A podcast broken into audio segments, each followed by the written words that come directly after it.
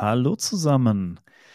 How to Build a Startup, Folge Nummer 12 heute. Und ich freue mich ganz besonders, denn äh, heute ist mal wieder eine Folge, wo ich den Gast kaum kenne. Ähm, und äh, da ich selber sehr gespannt bin, was er alles so zu erzählen hat. Ähm, denn er ist 24 und hat neun Unternehmen und ähm, das erstmal sind erstmal Zahlen, die, die man so nicht direkt miteinander verbindet. Ähm, und deswegen freue ich mich sehr darauf zu hören, wie das dann alles funktioniert und wie man da dazu kommt. Und ähm, freue mich heute auf eine Folge voller Unternehmertum. Malte, sei gegrüßt. Salut, Eddie, wie geht's? Soweit. Malte, erzähl ein bisschen was von dir. Ja, bist soll ich erzählen? Also du hast, ja, du hast ja schon das meiste vorweggenommen. Ja, wir können aufhören mit der Folge, oder? Ja. wir sind fertig. ähm, ja, ich bin 24 Jahre jung, ähm, komme gebürtig aus der Nähe von Düsseldorf, wohne auch hier und ähm, ja, äh, Ellie hat ja schon einiges vorweggenommen und äh, wie es dazu kam, wie der Status quo jetzt gerade ist. Ähm, das werden wir, glaube ich, alles im Verlauf der nächsten Minuten oder vielleicht auch Stunden. ähm, Kommt drauf an, wie lange die Leute mitmachen. Aber ich bin, ich bin für alle Standorten bereit. Mach mal einen 8-Stunden-Stream draus, wurscht. Sehr gut. Ich glaube, meine Frau findet das nicht so gut, glaube ich. Ja, okay, dann, dann halten wir uns irgendwie an eine kleine Deadline. Ja, sagen wir siebenhalb. Ja, ja kriegen wir hin. ja, ähm, ist, ist spannend. Also, ähm, erstmal ähm, eine, eine Sache vorweg, egal was du heute erzählst, und, und ähm, äh, ähm, äh, ich bin ähm, nicht neidisch, keineswegs, sondern ähm, äh, beeindruckt, weil äh, ist eine kleine Anekdote am Rande. Ich habe mit 23 war ich schon 23? Ja, ich war schon 23. Äh, war ich das erste Mal halt vor der Entscheidung, ähm, mich selbstständig zu machen irgendwie. Ähm, selbstständig ist noch nicht gleich Unternehmertum, ne? Also da, da so weit, wo ich gar nicht gehen, ähm, sondern ähm, einfach nur, ob ich irgendwie als Freelancer arbeite. Und habe ich dann dagegen entschieden, weil ich halt auch ein Stück weit nicht den Mut hatte, aber auch selbst das Gefühl hatte, ich brauche mehr, mehr, mehr Praxiserfahrung für das, ähm, wie so ein, so ein IT-Freelancer halt arbeitet. Ähm, also man muss an der Stelle vielleicht aber auch direkt sagen, also es, es waren ja auch nicht direkt Unternehmen. Also ja. ähm, ich glaube, es fällt immer relativ einfach, irgendwie von Unternehmen zu sprechen, wenn man, wenn man anfängt, sich selbstständig zu machen, dass man dann sagt, das sind halt Unternehmen, aber sage ich mal, dass es eine Organisation ist und dass man halt selbstständig ist, sind, sind ja nochmal so zwei unterschiedliche Sachen. Absolut. Und ja. Die Sache mit dem, mit dem Neid, also ich glaube, da gibt es manchmal auch Sachen, wo man auch nicht neidisch drauf sein müsste, so weil ähm, es bringt halt viel Verantwortung mit sich, äh, auch sehr, sehr viel Zeit, die dafür ähm, ja, investiert werden muss. Und ich glaube, so äh, deine Frau zum Beispiel, wenn du jetzt wahrscheinlich noch ähm, ein paar Unternehmungen mehr machen würdest, da wird sie wahrscheinlich auch sagen, hey, ähm, ja, ja. wenig. Ja, das reicht auch jetzt schon, glaube ich, ja. ja. Ähm, aber ähm, äh, am Ende, am Ende ist, glaube ich, das, was, was auch ähm, mich unter anderem antreibt und ich schätze dich auch, ist einfach diese, dieser, der, der Freigeist in einem, der, der einfach irgendwie etwas kreieren möchte, etwas schaffen möchte, etwas auch organisieren möchte. Ne? Du hast eben schon von Organisation gesprochen, ähm, ohne dass man jetzt unbedingt Organisationstalent sein muss, um Unternehmen zu gründen. Aber es schadet nicht. Ähm, nee. Man wird noch ein bisschen dazu gezwungen, also sich ja. selber zu organisieren und äh, auch andere zu organisieren. Aber ich finde es halt spannend, den, den Punkt, den du gerade angesprochen hast mit Freigeist, also so steht es bei mir im LinkedIn-Profil sogar. Also ich stimmt, hab, äh, ja, stimmt, ja, ja. Äh, Freigeist, Gründer und äh, Brandbuilder stehen. Nicht geskriptet. Ähm, ja, wirklich, wirklich nicht. Ne? Ja. Und ähm, ja, dieses Freigeist-Thema ist, glaube ich, bei mir sehr, sehr vorherrschend. Also wenn ich gleich mal ein bisschen auch vielleicht erzähle über meine komplette Gründungsgeschichte und vielleicht auch die, die Jahre davor, bevor ich überhaupt gegründet habe, dann fällt, glaube ich, auch auf, dass dieses Wort Freigeist sich so schon so ein bisschen durch mein Leben zieht. Also es mhm. ist halt keine Sache, die jetzt ähm, einfach nur der Freiheitswegen quasi gegründet worden ist, sondern weil ich halt vorab schon ein sehr freiheitsliebender Mensch war. Also ich habe immer irgendwie das gemacht, worauf ich selber Bock hatte. Mhm. Und ich hoffe, es bleibt auch so. Ja, man muss, man muss auch dazu sagen, dass ich habe das auch schon in einem oder anderen Video gesagt, ich habe, glaube ich, auch mal so einen Post ähm, äh, abgesetzt bei LinkedIn ähm, dazu, dass, dass du, du brauchst halt irgendeine Motivation. Wenn dir der Kram nicht nicht unglaublich viel Spaß macht, dann hältst du das nicht durch. Ne? Also, ähm, weil man, man, man, äh, es ist halt immer, auch gerade jetzt heutzutage irgendwie eine gewisse Glorifizierung des, des Startup-Bereichs, aber wenn man es dann runterbricht, ist es bei jedem Startup harte Arbeit. Also ich habe noch keinen, keinen Gründer kennengelernt, der, der irgendwie sagt, oh, das ist alles easy. Ich verdiene ja. einfach Geld. Ja. Vor allem muss er doch, äh, dafür muss man echt, glaube ich, ein knallharter Hund sein, so dass man einfach etwas macht, was einem keinen Spaß macht. Und äh, das des Geldes wegen, weil also Geld ist so die eine Sache, das ist glaube ich Mhm. für viele eine Motivation, aber ich finde Geld ist ähm, immer nur ein Ergebnis. Also Mhm. es ist ein Ergebnis davon, wenn du etwas gut machst und etwas, was dir Spaß macht. Also, dass du dein Talent quasi so ein bisschen so ausschöpfst und ein bisschen, sag ich mal, Know-how reinsteckst oder ein bisschen ähm, Talent, was Zahlen angeht und dich selber zu vermarkten, dann ist das ein, einfach nur ein Ergebnis. Also es wird von ganz, Ja. ganz alleine passieren, dass du damit Geld verdienst. Ähm, Ja, ich habe das, äh, das ist, für mich ist das tatsächlich so ein bisschen so ein Lebensleitsatz auch, dass ich sage, hey, Geld verdienen muss die Konsequenz dessen sein, dass ich was Gutes getan habe für, äh, für eine gewisse Gruppe oder für jemanden. Ähm, es darf nie, äh, äh, also anders, ich würde zum Beispiel nie auf die Idee kommen, den Regenwald abzuholzen, um damit Geld zu verdienen, weil ich weiß, dass ich das auf Kosten des, der, der Umwelt mache. Und wenn ich, Ja. ne, deswegen Geld verdienen auf Kosten, äh, einfach auf, und vor allen Dingen, ne, ist das dann Geld wirklich, ja, ja, genau. Ist es dann wirklich verdient? Das ist ja immer die, äh, das habe ich schon öfter gefragt, weil wenn ich, ähm, äh, wenn ich wirtschafte auf Kosten der Umwelt und damit halt zerstöre und damit ja auch, äh, äh, auch äh, ökologische und ökonomische Schäden anrichte, habe ich eigentlich kein Geld verdient. Weil es theoretisch ist das ja keine Wertschöpfung dann. Äh, vo- vollkommen. Also dem ist, glaube ich, nichts mehr hinzuzufügen. Also wenn du, wenn du äh, zerstörst und zu, also am Ende des Tages ist äh, weniger da. Also Ja. auch wenn du dann dich vielleicht für den Moment ein bisschen ähm, Naja, du hast quasi, du, du, du hast jetzt quasi, wenn du, wenn du, wenn du, wenn du früher irgendwie auf Kosten der Umwelt gearbeitet und gewirtschaftet hast, hast du auf den Rücken der Folgegeneration gewirtschaftet. Ne? Das muss man, glaube ich, komplett, so, ja. so klar sagen. Ähm, und ähm, das ist halt etwas, was mir immer, wo, wo, wo es, was mir einfach innerlich sehr wichtig ist, es halt nicht dazu kommt. Ich glaube, man ist sich nicht immer dessen bewusst, weil man also es gibt, es gibt Dinge, die werden aber in einem gewissen Grad, ich glaube, so kompliziert, dass du nicht mehr ganz fassen kannst, was für negative Auswirkungen das eigentlich hat, hinten raus. Mhm. Ja, ähm, deswegen will ich da niemanden auch direkt irgendwie Vorsatz unterstellen.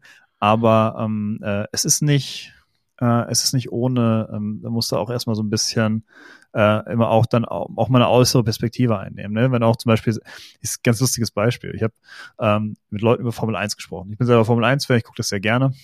Und dann hieß es ja, Formel 1 will grüner werden und die Autos steigen auf, ähm, auf äh, nee, nicht auf Elektromotoren, sondern Hybrid. auf äh, synthetischen äh, Sprit um.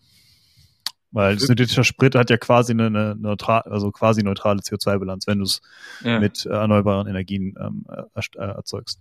Aber gerade aktuell fahren die, glaube ich, mit Hybrid, ne? Also dass sie Genau, ja, schon seit vielen Jahren tatsächlich, aber ja, ja, genau. Ähm, und ähm, dann im ersten Moment klingt das wie eine gute Idee.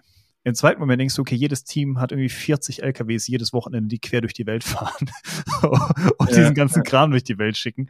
Das ist das Problem. Nicht, dass die irgendwie 300 Kilometer im Kreis fahren. selber. Ja, Ja. ähm, Ja, ich finde sowieso immer ganz spannend, also gerade wo du es gesagt hast, diese, diese Variablen, also es gibt so viele Variablen in der Unternehmensgründung, wo man nachher sagen könnte, okay, die Klimaneutralität oder ähm, die, die Umweltbelastung grundsätzlich sind sehr, sehr hoch und ich glaube, man kann gar nicht alle Variablen so fassen. Und ich glaube, das ist auch gar nicht immer Sinn und Zweck davon, alles sofort auf Anhieb richtig zu machen, sondern dass man halt den richtigen Ansatz fährt grundsätzlich und die richtige Motivation hat. Also du hast, glaube ich, oft ähm, das Problem, dass du beispielsweise beim Veganismus, also du sagst zum Beispiel, okay, ich ver versuche jetzt nicht äh, sieben Tage die Woche Fleisch zu essen, sondern ich versuche jetzt vielleicht nur noch zweimal die Woche Fleisch zu essen, dann ist dein Beweggrund der richtige, aber für jemanden, der jetzt stringent vegan lebt, der würde sagen, du machst halt immer noch was falsch, weil du isst zweimal die, äh, die Woche Fleisch. Also es ist, glaube ich, immer der Fokus auf diese, auf diese Probleme, beziehungsweise halt auf das, was auch richtig gemacht wird. Also ich glaube, man muss viel öfter das Positive mal sehen und natürlich dann auch gegengewichtigen ge gegen das eigentliche Mhm. Problem.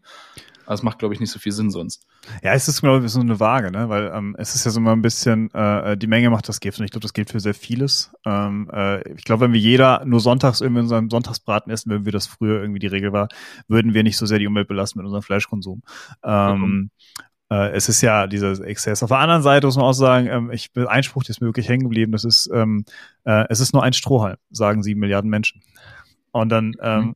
hast du auf einmal wieder, ne, ja, es ist nur ein Strohhalm, aber wenn, wenn jeder diesen Strohhalm in die Gegend wirft, dann ist das auch nicht geil. So. Ähm, und äh, das, das ist mir so ein bisschen hängen geblieben, deswegen äh, gibt es, glaube ich, kein Führen wieder. Aber genug äh, abgeschwiffen schon wieder. Ähm, aber nee, war eine schöne Einleitung. Ich fand das gut. Passt, glaube ich, zur heutigen Folge. Ähm, Malte, erzähl mal so ein bisschen was. Also du ähm, hast im Ursprung mal studiert, richtig? Äh, ich habe im Ursprung was studiert. Äh, man muss aber dazu sagen, dass ich schon vorab so meine ersten selbstständigen Erfahrungen hatte.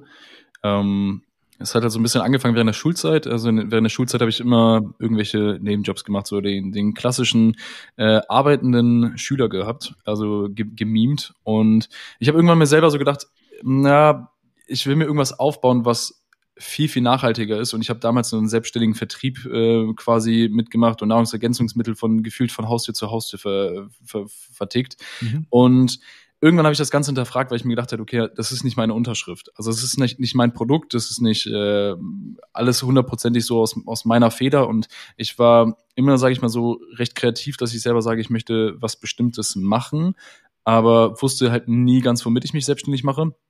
Und das hat sich dann irgendwann dahingehend entwickelt, dass ich halt selber gesagt habe, okay, ähm, vielleicht finde ich halt ein Produkt, wo ich selber sage, ähm, das äh, passt besser so zu mir. Also damit kann ich mich besser identifizieren. Mhm. Und ähm, das Endergebnis war dann, dass ich selber gesagt habe, okay, ähm, ich mache mich irgendwann selbstständig in dem Bereich, wo ich quasi selber ein Hobby hatte. Ähm, zu deiner Frage mit dem Studium, ich habe quasi angefangen zu studieren. Ähm, ich habe, also vielleicht für die Zuhörer, wir haben, wir haben so ein kleines Vorabgespräch geführt, ähm, um uns mal so ein bisschen aneinander heranzutasten, Eddie und ich. Und da habe ich das auch schon erwähnt. Ähm, ich habe so nach meiner Schulzeit, ich habe ein recht relativ gutes Abi gemacht. Äh, ich war Schülersprecher, ich war so, was das angeht, sage ich mal, so ein, so, ein, so ein kleiner Musterschüler.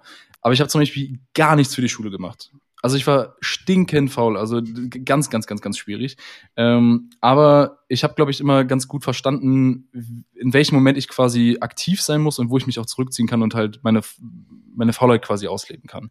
Und ähm, dann hatte ich irgendwann mein Abitur in der Tasche und habe quasi überlegt, wo ich studieren kann. Ich habe sogar eine Zeit lang überlegt, während meines Abiturs zu studieren. Das geht quasi mit einem vorläufigen Abitur. Mhm. Ähm, aber ich fand das ich damals das Gefühl, ähm, ich habe das Gefühl, ich fand das damals nur cool. Weißt du, wie ich meine? Klingt, klingt erstmal gut, ja. Ja, das, aber das, das, ist ja viel, man, man tut ja vieles für irgendwelche Titel, ne? Ähm, das ist äh, Voll, vollkommen, vollkommen. Ähm, äh, und, und, und irgendwie mit, mit der Zeit merkt man, ja, ich glaube, ich habe mein Zeugnis äh, vom Studium im Bachelor einmal in meinem Leben noch irgendwem gezeigt glaube ich. Also äh, liegt aber natürlich auch in meiner Laufbahn. Ne?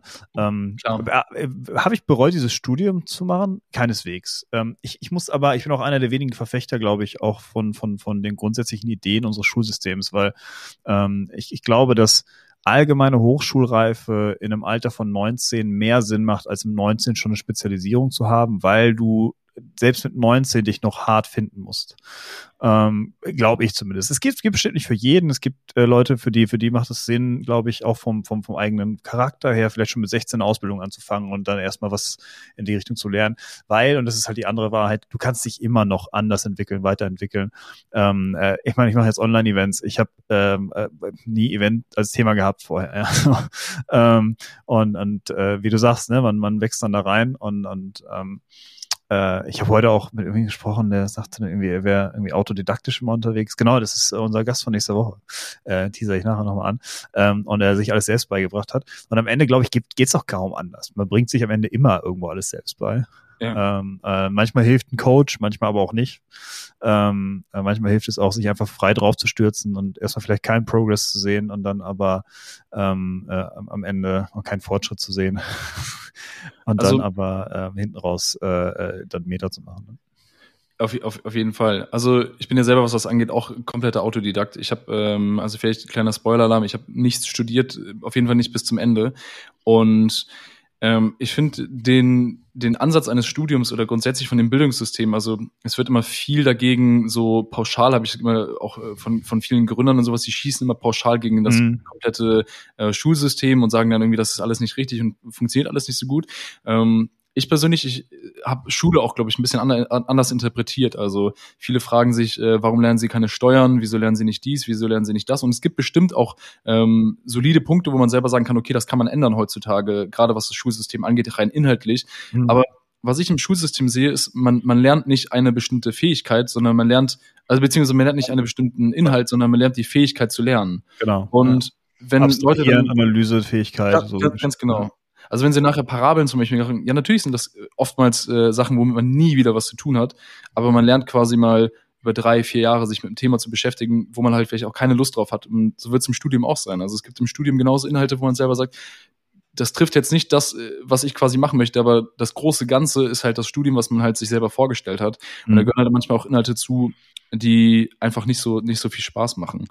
Ähm, aber, aber äh, ich glaube, das ist halt auch so ein Ding, wo ich sage, ähm, gerade im Unternehmertum geht es ja viel darum, eine Transferleistung in irgendeiner Form zu schaffen. Es, irgendwas zu schaffen zwischen zwei, zwischen zwei Welten oder zwischen zwei Fakten oder zwei existierenden Entitäten oder was auch immer. Und irgendwas diese dazwischen zu schaffen, was dann einen Markt abdeckt oder eine, eine oder einfach eine Art und Weise abdeckt, etwas zu tun, die so bisher noch nicht abgedeckt wurde. Ne? Das ist ja oft so ein ja. bisschen ähm, äh, der, der Ansatzpunkt, warum man überhaupt zu einer Firma kommt. Ne? Auch wir haben uns gesagt, wie machen wir jetzt Events und haben uns ein eigenes Konzept überlegt und das ist auch noch anders als alle anderen ähm, äh, und hat seine Schwächen, auch Stärken, ähm, äh, ne, die man dann entsprechend dann schleift und rausbaut und, und, und rausfindet.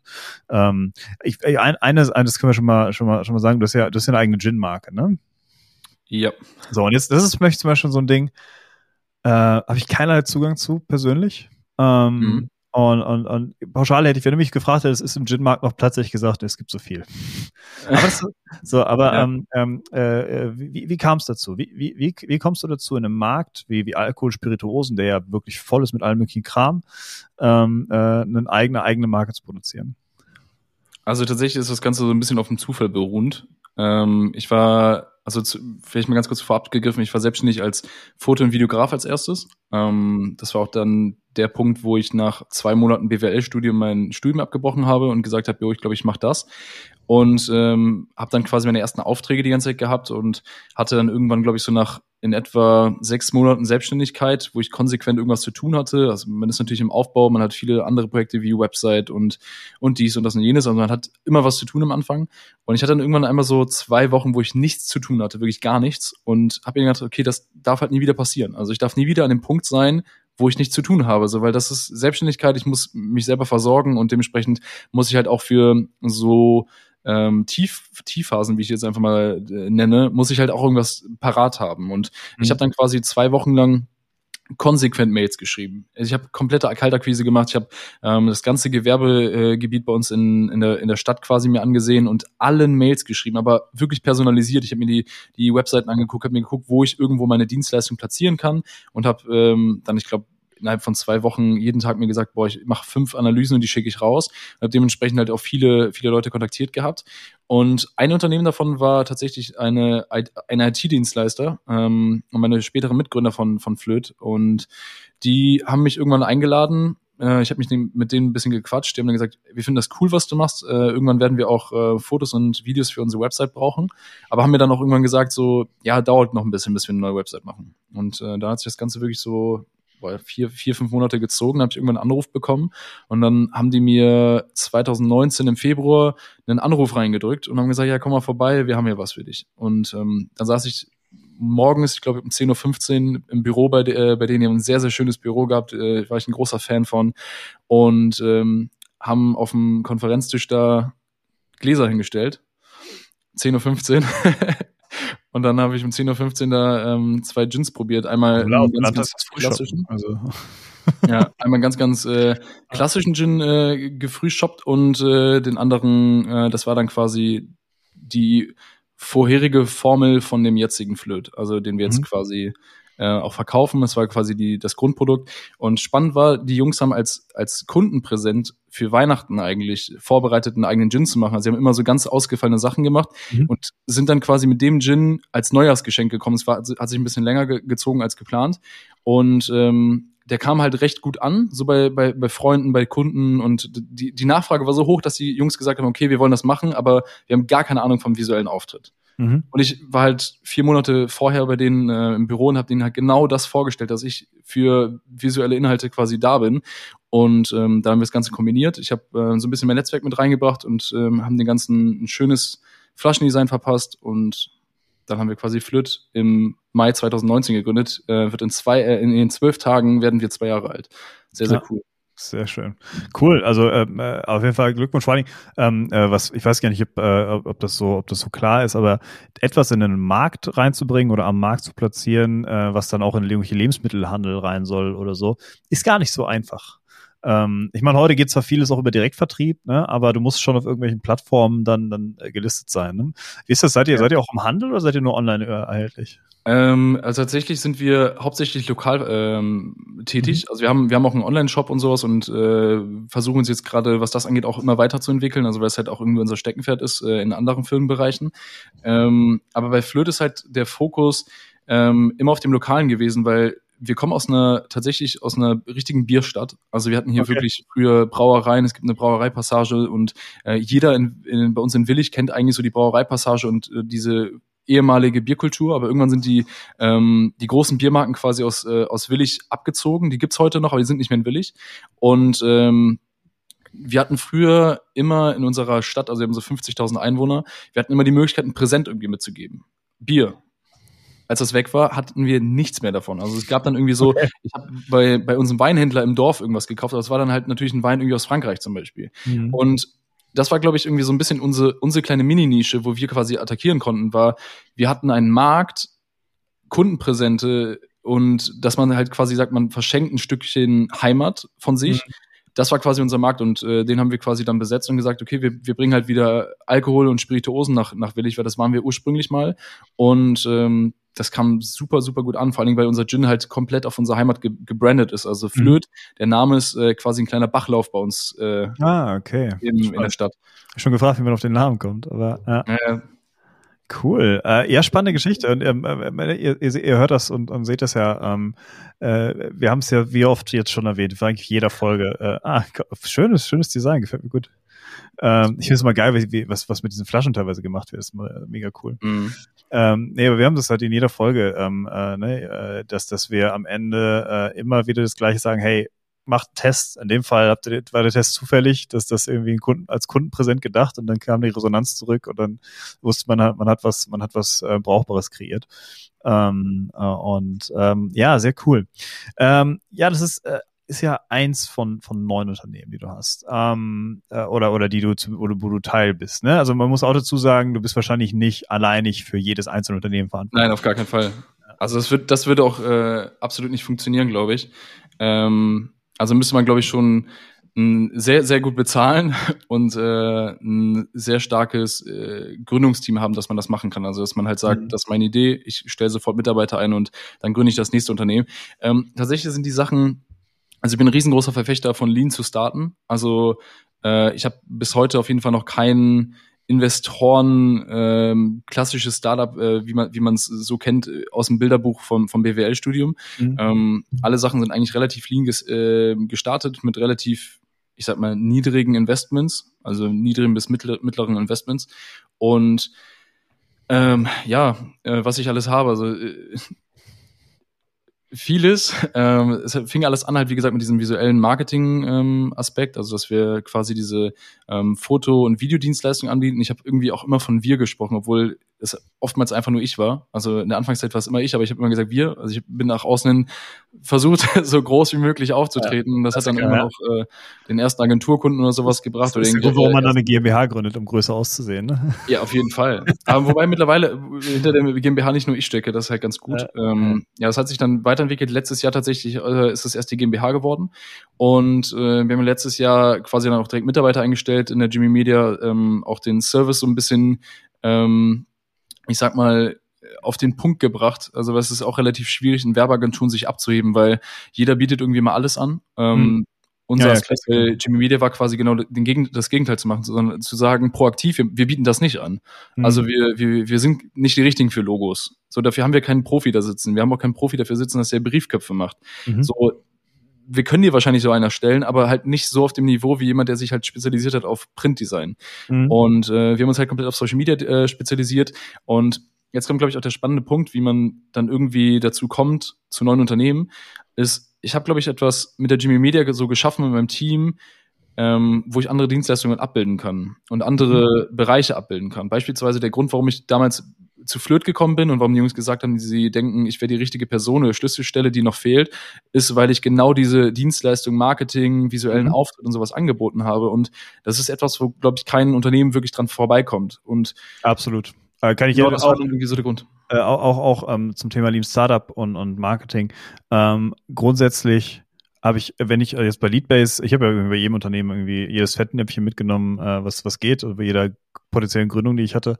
Ähm, und und äh, der größte Fehler, den ich bei der aktuellen Gründung gemacht habe, ich habe ähm, relativ viel Budget für die Produktentwicklung aufgewandt. Äh, von dem bisschen Budget, was ich hatte, also ein bisschen im Verhältnis war jetzt nicht wenig Geld, aber trotzdem, ähm, ne?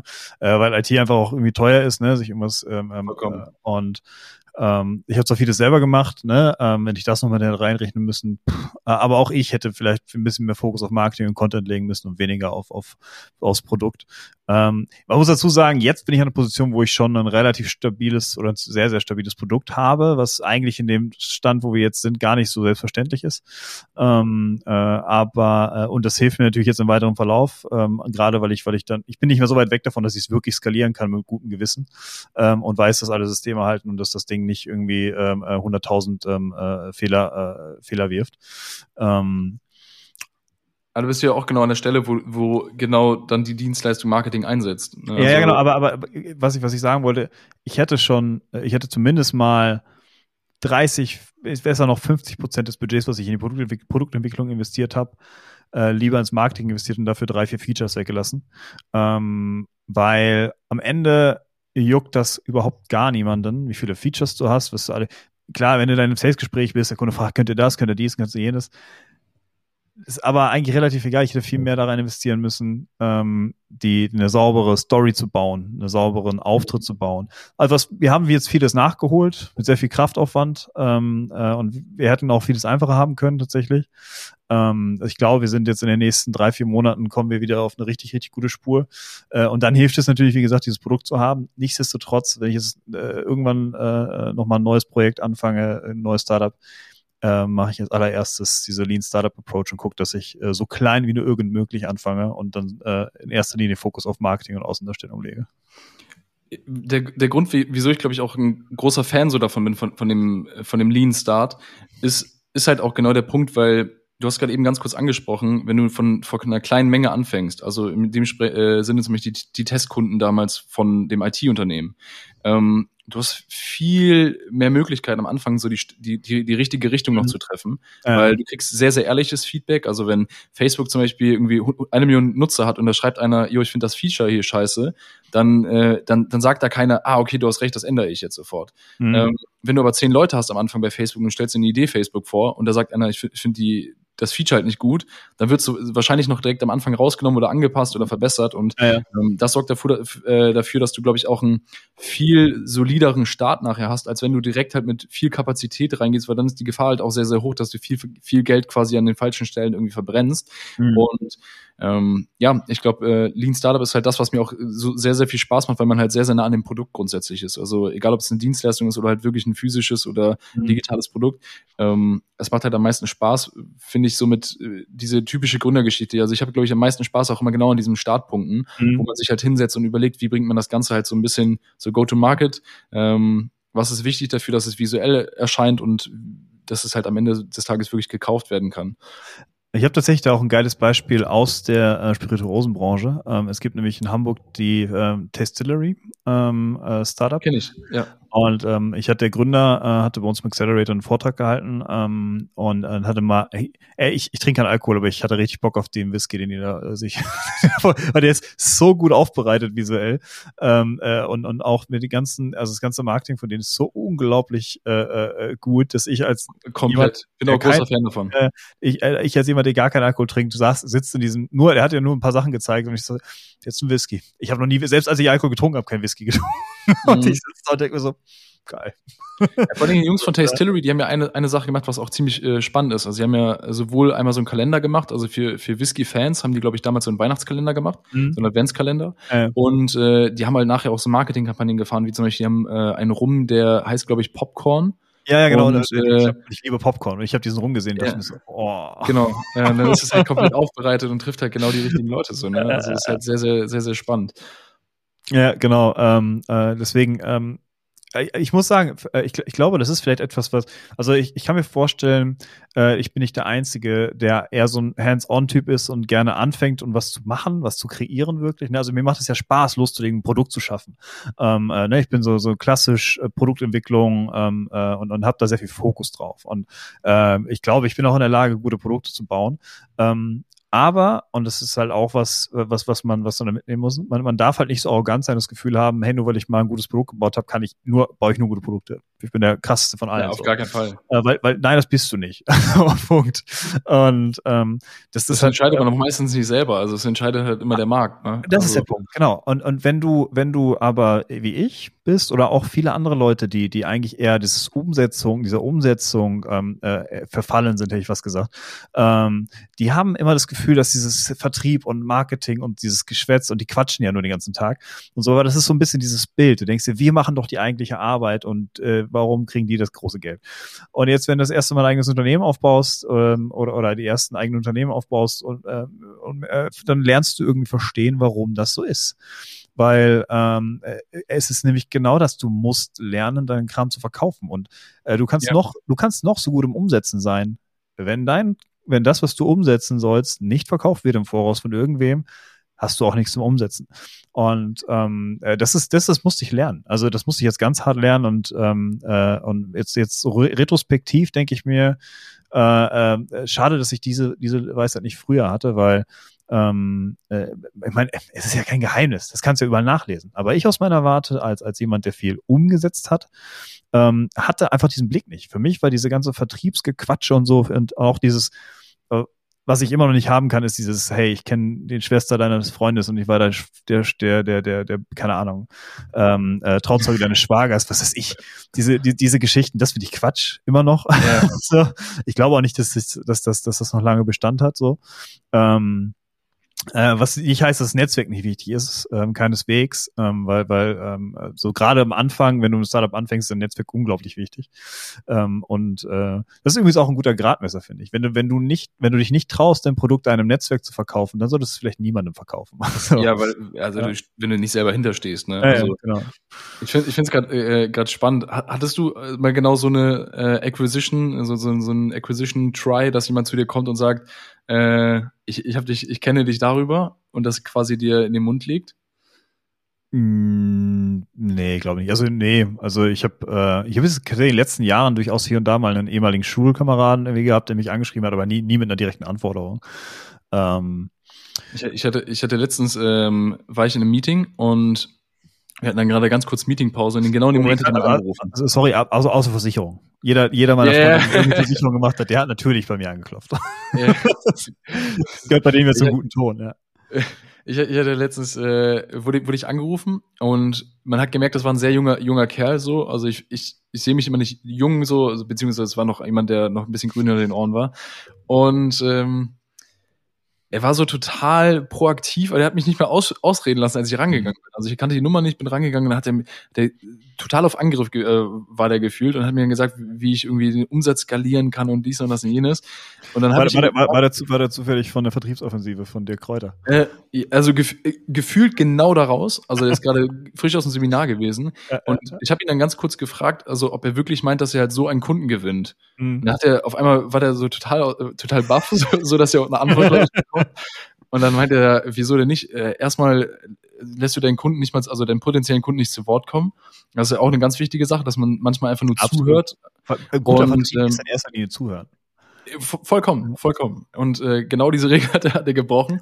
Und äh, da habe ich mit ihm so ein bisschen, äh, also wirklich, das Telefonat ging 45 Sekunden, dann habe ich ihm halt gesagt, dass es halt so nichts wird. Also der, du, das war viel zu aggressiv und ich habe so ein paar Sachen, da hat er mich nachher gefragt, wie ich es denn machen würde. Da war er so, so ein Fan so von meiner Vertriebsstrategie. dann habe ich gesagt, er muss ja mal später nochmal anrufen, so dass funktioniert so nicht und ähm, habe das Gespräch noch beendet. Also war auch der komischste Anruf, glaube ich, was ähm, Acquisition angeht. Ich, ich kann mir, äh, ja, so Anrufe habe ich natürlich auch schon, ne? Irgendwie, hey, du warst doch auf der Messe bei uns und so. Und ich sage, nee, ich war noch nie bei einer Veranstaltung von euch. Und so, äh, äh, okay, aber wir haben uns doch da, nein. Nein, haben, haben, haben wir nicht. äh, ich, ähm, und ähm, also gerade auch so, wenn so Telekom-Leute, MP Telekom sind immer mega penetrant. Ja. Und ähm, ich muss sagen, letztes, äh, äh, neulich habe ich es geschätzt, dass sie so penetrant waren. Ähm, ich habe sowieso neulich festgestellt, dass ich äh, unter ein bisschen äh, ambivalent bin, weil wenn es um Dinge geht, wie keine Ahnung, neueste Apple MacBook oder was auch immer, da braucht mir niemand irgendwas verkaufen. Da möchte ich auch gar nicht, dass mir irgendwer irgendwas anruft und mir irgendwas andrehen möchte, weil da kenne ich mich halt 100% aus. Klar. Jetzt habe ich Büromöbel gekauft. Ähm, da kenne ich mich nicht aus. Ich hatte auch keine Zeit, mich da einzuarbeiten. Ich war froh, dass es einen Verkäufer gab, der mir, vielleicht habe ich jetzt mehr ausgegeben, ähm, aber ich habe einen geilen Stuhl, ich habe keine Rückenschmerzen, ich habe einen höhenverstellbaren Tisch jetzt. Ähm, ne? So das ähm, Dinge, die ich hätte, die hätte ich so nicht gekauft. Oder hätte ich auch falsch gekauft, ähm, äh, wenn ich es im Internet gekauft hätte. Da war ich ganz froh, dass ein Vertriebler mir da irgendwie diese, äh, nicht angedreht, aber mir das halt verkauft hat. Also ab und zu, ich bin da ein bisschen ambivalent. Es gibt so Dinge, wo, gerade wo ich mich nicht so auskenne, da möchte ich gerne einen Verkäufer, der mir das verkauft. Ähm, aber grundsätzlich äh, möchte ich immer das Gefühl haben, ich habe selber die Entscheidung getroffen.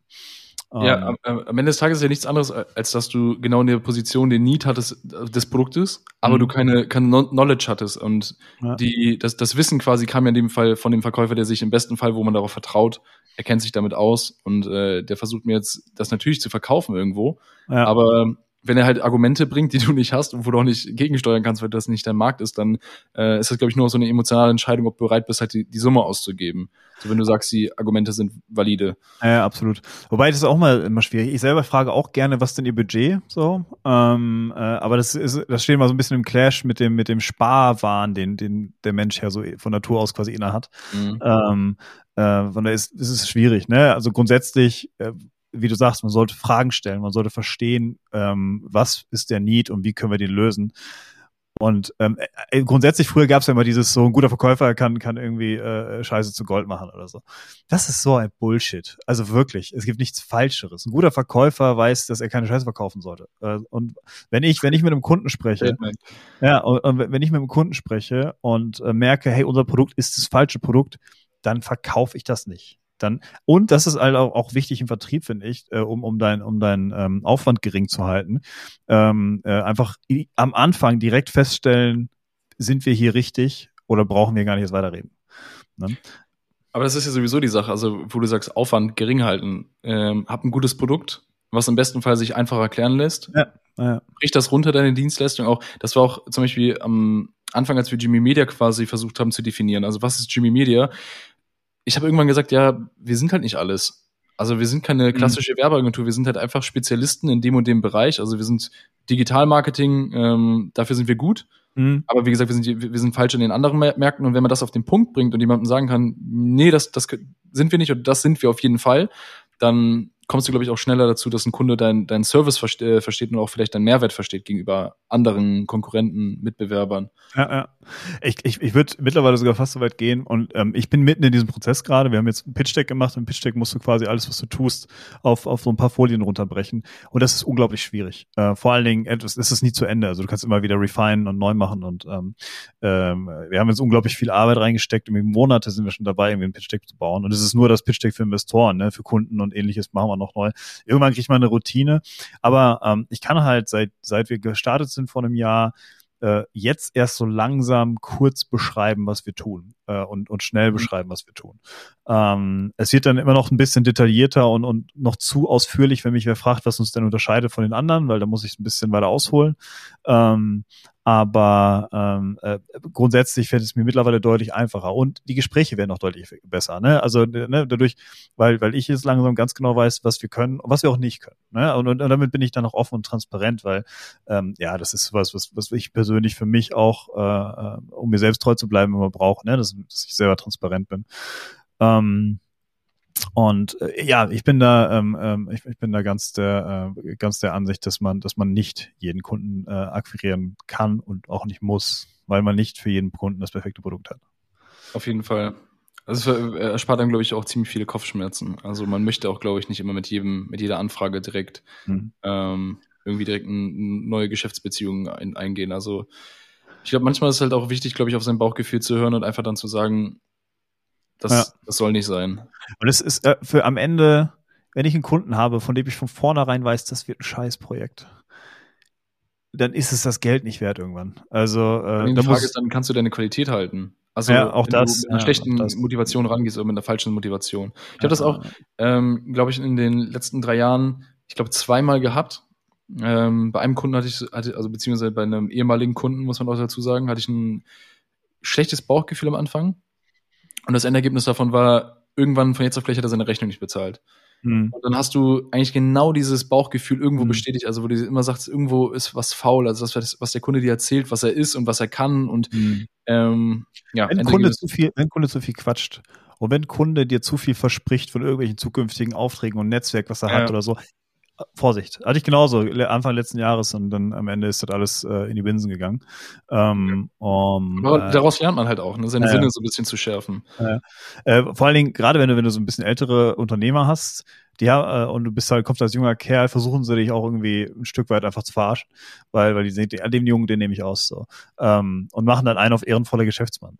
Ähm, und äh, das, das, das ist halt, äh, das ist halt etwas, wo ich, äh, wo ich, ja, habe ich, hab ich daraus gelernt. Ne? Wenn, wenn du, äh, äh, das ist halt auch ein bisschen, äh, geht auch ein bisschen ins Pricing, ne? Wenn du sagst, hey, das ist der Preis, dann ist das der Preis. Und ähm, äh, wir können gerne darüber sprechen, ob wir ein bisschen mehr Leistung reinmachen, aber das ist das, was du erstmal bezahlen musst. Weil ähm, äh, und, und lasst euch nie drauf ein, irgendwelche zukünftigen Versprechen und dann gibt's Folgeaufträge, dies, das. Da, desto mehr davon kommt, desto unwahrscheinlicher ist es. Ja, vor allen Dingen auch niemals den Preis daran anpassen. Ne? Also, Ja. jemand, wenn dir jemand sagt, Folgeaufträge sagst du gut, dann können wir beim Folgeauftrag über den Preis sprechen. Ja, ja, genau. Also, also niemals bei, Ja. beim ersten Angebot. Guter Tipp auf jeden Fall, ja. Ähm, genau. Jetzt ähm, äh, verstehe ich das richtig. Das heißt, du hast dein, dein, dein Jimmy Media und ähm, äh, bist damit quasi mit vielen verschiedenen Unternehmen in Kontakt gekommen und bist wahrscheinlich dann als Marketing-Anteilshaber dann quasi mit eingestiegen. Äh, in den meisten Bereichen schon. Also es kommt immer aufs Projekt an. Also wie gesagt, es sind äh, insgesamt, glaube ich, neun Unternehmungen. Es gibt manchmal, ähm, ist es so, eine Unternehmung hat zwei verschiedene Dienstleistungen, also Mhm. beziehungsweise eine Dienstleistung, ein Produkt beispielsweise. Ähm, aber in den meisten Fällen bin ich halt genau für diesen Bereich quasi zuständig. Also ich bin meistens für den visuellen Auftritt von den Unternehmen zuständig. Mhm. Ähm, es gibt ähm, dennoch halt bei Flirt war es halt der Beweggrund. Mittlerweile verschwimmen da manchmal so die Linien, für was man zuständig ist, weil wir halt im Gründerteam sehr, sehr viel einfach uns äh, gegenseitig zuspielen und die Verantwortungen da auch gerne mal ähm, ja nochmal ein bisschen nicht so ganz klar haben, damit halt auch Dinge, wenn zum Beispiel im Projekt bei der IT viel, viel los ist, dann übernehme ich manchmal Sachen, die eigentlich nicht mein Part sind im Marketing, aber dafür sorgen, dass zum Beispiel eine Deadline äh, eine Woche früher zum Beispiel beendet werden kann und dann halt nicht äh, sich unnötig in die Länge zieht. Mhm. Ähm, für die meisten Fälle auf jeden Fall. Ja, also, also, mach- mach jetzt fertig. Also für die, für die, für die meisten Fälle bin ich äh, definitiv für diesen Marketing-Teil. das ist, sage ich mal, meine Expertise, die ich mir selber so angeeignet habe, wo ich gut drin bin. Äh, in einem Projekt bin ich zum Beispiel auch nur für den äh, Finanzbereich ähm, Ah, tätig. Okay, weil du auch Ähm, mit deinem BWL-Hintergrund quasi, oder was? Äh, genau, also wir haben es gerade eben, glaube ich, sogar ein bisschen geskippt. Also äh, ich wollte damals studieren, habe dann auch studiert ähm, an einer anderen Universität, habe tatsächlich zwei Monate BWL studiert. Das ist mein, mein BWL-Hintergrund. Aber ja, du hattest das eben ähm, gesagt, ja, ja. Genau, der, der, der, der Hintergrund ist eigentlich, ich, ich habe das Gefühl, ich kann mich relativ gut in Zahlen reinfuchsen, weil ich mich, was das Mhm. angeht, habe, immer ähm, sehr viel damit beschäftigt habe. Und Ja. äh, dementsprechend, ähm, ja. Das ist ja dieser ja. kaufmännische Part, das muss ich sagen, der geht mir auch ein bisschen ab.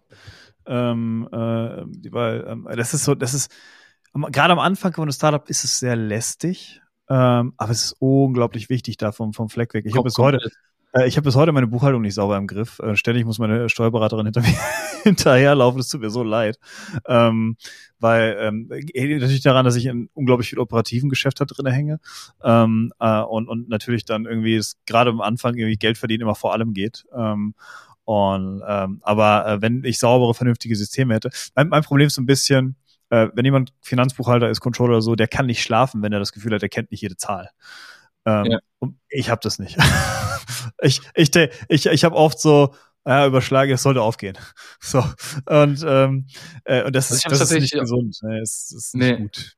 Also ich habe es tatsächlich so, dass ich, ähm, ich glaube, ganz gute Buchhaltungsprogramme benutze. Ähm, bei, manch, bei manchen Projekten bin ich auch nicht quasi der, der, der Buchhalter. Also da, da haben wir dann jemanden eingestellt, der das zum Beispiel übernimmt. Da bin ich dann Mhm. halt auch nicht dafür selb, äh, zuständig. Aber in den Bereichen, wo ich quasi, wo ich mehr Anteile quasi auch habe, zum Beispiel Jimmy Media, wo ich, wo ich äh, alleiniger Ante- Anteilseigner bin, da ist das zum Beispiel so eine Sache, da, da mache ich fast alles selber, was Buchhaltung angeht, Angebote kalkulieren und auch Mhm. Einkäufe und, äh, und Co.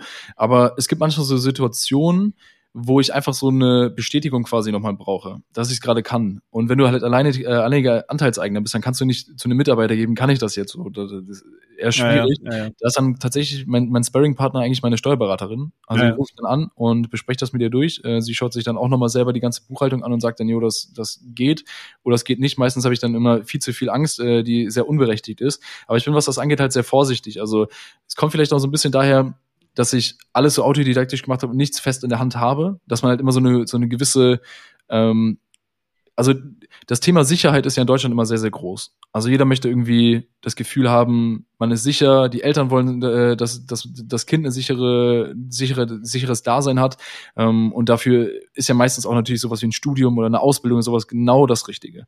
Und dadurch, dass, dass ich das nie hatte, also im Sinne von, ich habe einen Abschluss in der Tasche und ich kann zu jedem Zeitpunkt jetzt einfach arbeiten und gutes Geld verdienen, ist es halt für mich immer so eine gewisse Grundunsicherheit, die, glaube ich, mich so ein bisschen verfolgt, wo ich mhm. super mit klarkomme, die mich auch super motiviert, aber äh, in so Sachen wie äh, Investitionen, wo ich manchmal ein bisschen scheu bin, glaube ich. Also wo ich manchmal auch gar nicht ganz den, den Erfolg des Unternehmens gerade sehe, sondern einfach nur, oh, wenn das jetzt passiert, dann ist der und der Kontostand zum Beispiel jetzt gerade erreicht und das, das möchte ich eigentlich nicht, weil ich so eine emotionale Grenze habe, dass dieser Kontostand nicht äh, mhm. unterboten wird. Obwohl dann die Steuerberaterin sagt, ey, schau doch mal, was du gemacht hast. Also das Unternehmen ist nicht mal ein Jahr alt und du hast, hast das Stammkapital ums x-fache vermehrfacht mhm. und also du kannst das locker machen. Mhm. Aber für mich ist es halt so, ja, das ist aber ein Rückschritt. So. Und ich habe immer das Gefühl, jedes Unternehmen muss halt so runter, so hochgehen, ja. ähm, dass man ganz manchmal diesen Sparring-Partner einfach braucht, der einfach ja, sagt, glaub, Glaubst du das? Wenn man, äh, so glaubst du, das Unternehmen muss immer, äh, immer hochgehen? Äh, ich wünsche es mir. also, ich glaube es nicht, nein. Ich, hab, ich, ich frage mich das oft bei der Wirtschaft. Warum, wenn Apple wenn Apple genauso viel Gewinn macht, wie, wie schon die abnormal hohe Zahl letztes Jahr, ja. ähm, ist das an der Börse schlecht und wird, wird dann gesagt, äh, weil, weil halt nicht dieses ständige Wachstum da ist. Ja. Und, und ich denke mir mittlerweile, also wenn ich konstant Gewinne einfahre und vielleicht ein bisschen Wachstum bei ist, aber auch selbst wenn nicht, äh, ich, bei mir scheinen sich da die Geister, ich habe da auch keine Lösung für, ne? Ähm, aber ja. ich, ich denke mir immer so, ähm, äh, das, ich habe das im BWL-Unterricht damals schon im Studium nicht verstanden, weil ich dachte, äh, können nicht alle wachsen. Das funktioniert nicht. Das, das kann logisch nicht aufgehen.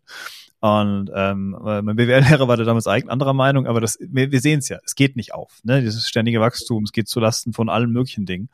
Ähm, und äh, es kann halt auch nicht sein, dass, äh, aber ich bin auch so ein bisschen, dass ich sage, hey, nur weil ich mein Geld irgendwo liegen habe und nichts dafür tue, ähm, äh, daran Geld zu verdienen, ist eigentlich weiß ich nicht. Ne? Ähm, ist genauso wie mit Grundstücken. Jemand, der in Hamburg vor, vor 30 Jahren ein Grundstück gekauft hat, ist, äh, könnte sich das heute gar nicht mehr leisten, aber hat jetzt diesen Wertgewinn dafür, dass er da auf diesem Grundstück rumgesessen hat. Ähm, also, der, vielleicht sehe ich das ein bisschen zu blauäugig, aber ich glaube, es geht immer um den Andrang an diesen Anteilseigner. Also wenn du beispielsweise Apple hast, vor zehn Jahren gab es viel, viel mehr Mitbewerber auf dem mhm. Markt, zum Beispiel von Smartphones. Also heute habe ich das Gefühl, es gibt vielleicht noch drei. Also drei relevante, ja.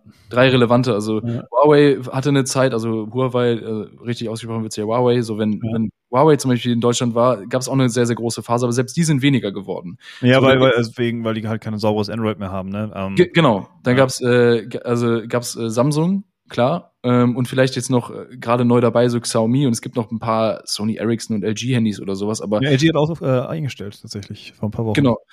Ja, aber, aber es gibt auch äh, OnePlus zum Beispiel, die sind sehr erfolgreich. Google mit seinen eigenen Handys. Es gibt schon noch Auswahl. Ne? Es, es, gibt, es gibt auf jeden Fall die Auswahl, aber die, die, die Monopolstellung zum Beispiel von, von Apple gegenüber anderen, die, die nimmt halt einfach nach und nach zu. Also wenn einer gefühlt das erste Apple-Produkt sich irgendwann mal kauft, habe ich das Gefühl, die werden wie in so einen Sog gesogen und sind dann halt in diesem Apple-Universum. Ja, wobei, wobei, wobei es auch reichlich Leute gibt und ich kenne selber reichlich Leute, ähm, die, die halt kein iPhone benutzen, weil, weil es einfach nicht zu denen passt. Also es gibt halt genug Leute, die, und äh, von den Marktanteilen her ist Android bedeutend weiter verbreitet als iPhone. Also Klar. Äh, jetzt, wenn du das einzelne Gerät anguckst und ähm, äh, dann, dann haben natürlich unglaubliche Verkäufe, weil ähm, während Samsung irgendwie 50 Modelle hat, verkauft Apple halt nur vier oder sechs mittlerweile, weiß ich gar nicht. Ja, ja klar.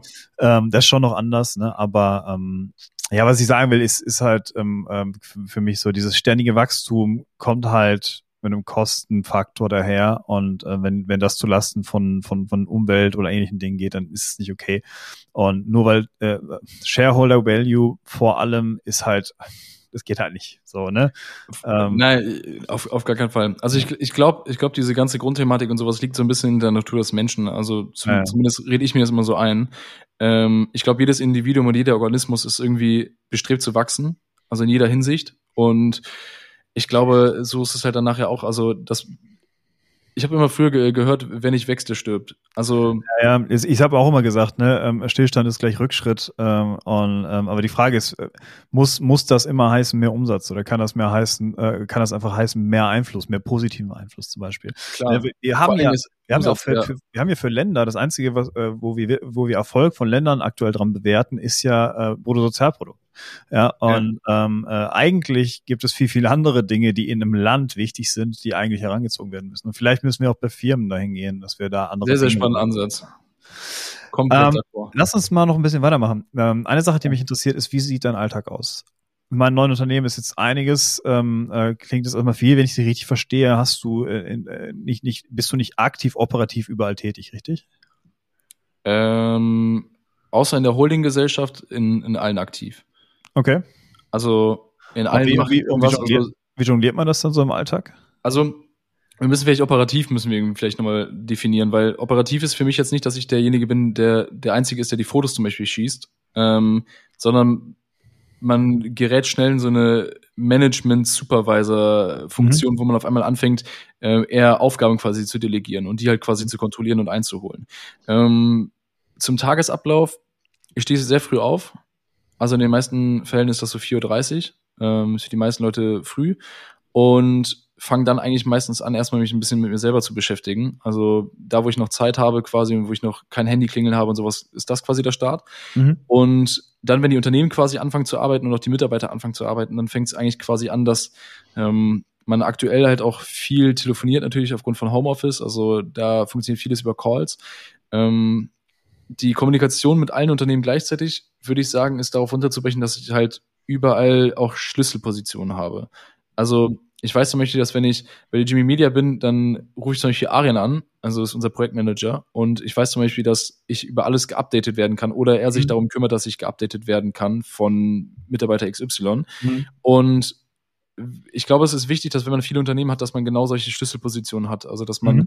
nicht überall quasi die Position. Also Schlüsselfiguren, ne? nicht nur die Position, also, also alles Schlüsselposition besetzt hat, meinst du dann, ja. Genau, genau. Ja. Also, dass man auf jeden Fall einen Ansprechpartner hat, der ähm, die eigene Arbeitskraft, also in dem Sinne mich in diesem Unternehmen irgendwo ersetzt und mhm. diese Delegation von Aufgaben übernimmt. Also bei manchen äh, Firmen ist das nicht relevant, also weil die Firma einfach nicht so riesengroß ist. Also neun Unternehmen klingt immer, als, als, als hätte ich irgendwie neun GmbHs. So ist es natürlich auch nicht. Ähm, da sind auch GBRs dabei, es sind auch ähm, ist eine Einzelunternehmung dabei, also die, die ich selber noch mache, ähm, wo es gar nicht relevant ist, eine Organisation für zu gründen, aber das ist natürlich auch eine Unternehmung, die irgendwie mhm. gegründet werden muss. Und die Hauptsache neun, ist. klingt doch besser als acht, ist einfach so. Klar, super. Also äh, neun, neun Unternehmungen kann man ja. kann man es wahrscheinlich eher nennen. Ja. Ähm, es ist auf jeden Fall so am besten, wenn man nicht alles selber macht. Also irgendwann kommt auch der Punkt, da geht es gar nicht. Ähm, ich habe mal, also ich habe einen Mentor und ich habe mit meinem Mentor mal über genau dieses Thema telefoniert und ich habe mit ihm darüber gesprochen. Ich habe ihn gefragt, wie schaffst du das quasi an vielen Sachen beteiligt zu sein? Also er ist auch mit, mit einer Beteiligungsgesellschaft in vielen Projekten. Ähm, ohne dass du quasi mehr Stunden am Tag brauchst. Und mhm. seine Antwort hat, hat, mir damals sehr, sehr viel Inspiration gegeben, glaube ich, auch für meine eigenen Unternehmungen. Und es war, äh, beteilige dich im besten Fall nur an Unternehmen, wo du selber den Service, den du quasi mit reinbringst oder die Expertise mit reinbringst, auch abbilden kannst in deiner Struktur. Mhm. Also genau das, was ich gerade am Anfang besprochen habe, ist, wenn ich quasi zuständig bin für äh, Marketing und äh, visuellen Auftritt, dann beteilige ich mich manchmal im Unternehmen und nehme das quasi mit bei mir in, ins Team mit rein und das ist dann mein Investment. Also mein Investment ist dann quasi die, die Löhne von meinen Mitarbeitern und die Zeit, die, die wir quasi in der äh, Stelle in dieses Projekt reinstecken, was uns erstmal keinen direkten, äh, keine direkte Rechnung bezahlt. Aber am Ende des Tages können wir das Projekt quasi mit unserer internen Dienstleistung in der Jimmy Media zum Beispiel ablichten. Mhm. Ja, ja. Äh, äh, verstehe ich. Aber gut, klar, das muss so ist es ja gedacht. Ne? Wir machen ja auch, ähm, ich habe ja unter anderem, äh, wir haben ja unter anderem ausgegründet, um die Software von der Dienstleistung zu trennen, ähm, was äh, was natürlich heißt, dass ich dann äh, auch Dinge umschichte. Ich muss auch sagen, ich habe aus meiner GmbH heraus vieles ähm, ähm, ähm, vieles vorfinanzieren müssen, dann ähm, bevor die andere äh, Gesellschaft da war und und und. Also die, klar, das, das verstrickt sich fast schon automatisch irgendwie. Für Buchhaltung ist das der Horror Ähm, vor allen Dingen, irgendwie, wenn du dann anfängst, irgendwelche Darlehen dann äh, durch die Gegend zu reichen, dann musst du für jedes, oh. jeden Scheiß Darlehensvertrag ja, ja. aufsetzen und ah, das ist eine Katastrophe. Ähm, und ähm, äh, mittlerweile bin ich dazu übergegangen, dass ich zwischen allen Entitäten einfach nur noch Rechnung schreibe. So. Ähm, also gesehen habe ich auch drei Unternehmungen. Mit der Holding sind es vier, ja. Was summiert sich schnell. ähm, von daher, weil das gibt mir gar nicht vor Augen. Ne? Man, man, man arbeitet in so viel Kram. Es ist äh, äh, und dann irgendwie auf einmal ist das Jahr vorbei. Du hast auf einmal vier Unternehmen. Es ist, ihr kennt das.